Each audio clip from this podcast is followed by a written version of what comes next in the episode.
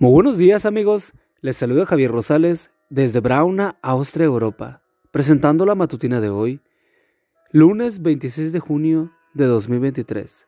La matutina de jóvenes ya por título, para cubrir la distancia completa. La cita bíblica nos dice, ¿pueden dos caminar juntos sin antes ponerse de acuerdo? Amós 3.3. Alguien ha dicho, y con razón, que los tres eventos más importantes en la vida de una persona son el nacimiento, el matrimonio y la muerte. Sobre el primero y el tercero tenemos poco o ningún control. En cambio, sobre el segundo, el matrimonio, la decisión está completamente en nuestras manos.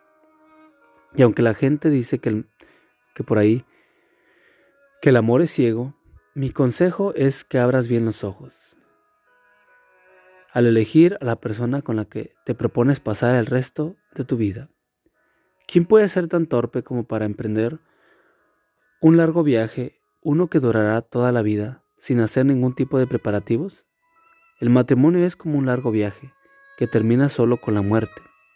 Es absolutamente indispensable, por lo tanto, que hagas algunas preguntas sobre esa persona que te acompañará en la travesía.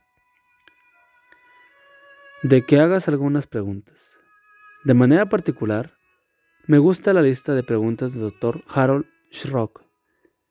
La felicidad para los esposos y esposas, página 28 y 29, adaptado. Número 1. ¿La persona con la que me pienso casar es alegre? Si no lo es ahora, difícilmente lo será después del matrimonio. Número 2. ¿Puede manejar los desacuerdos sin enarderse? La incapacidad para manejar las diferencias de opinión es señal de inmadurez. Número 3. ¿Son estables sus emociones?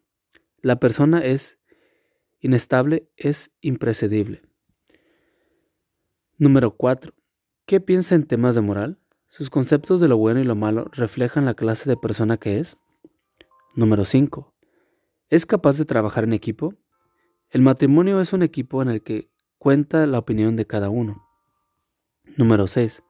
¿Le gusta aceptar responsabilidades? Son muchas las cargas del matrimonio como para que uno solo las lleve. Número 7. ¿Ha tenido éxito al enfrentar desafíos? El matrimonio es el mayor de los desafíos. Número 8. ¿Le gusta ayudar a la gente necesitada? La persona que ayuda demuestra que no solo piensa en sí misma. Número 9. ¿Puedo decir que admiro a esta persona? Por lo general se suele admirar lo que nos resulta valioso. Número 10. ¿Es una persona respetuosa de los temas espirituales? Lee una vez el versículo para hoy. El matrimonio no es un simple paseo, es un viaje para toda la vida. Asegúrate entonces de escoger bien al compañero o a la compañera de viaje. A fin de cuentas, ¿pueden dos caminar juntos sin ponerse de acuerdo?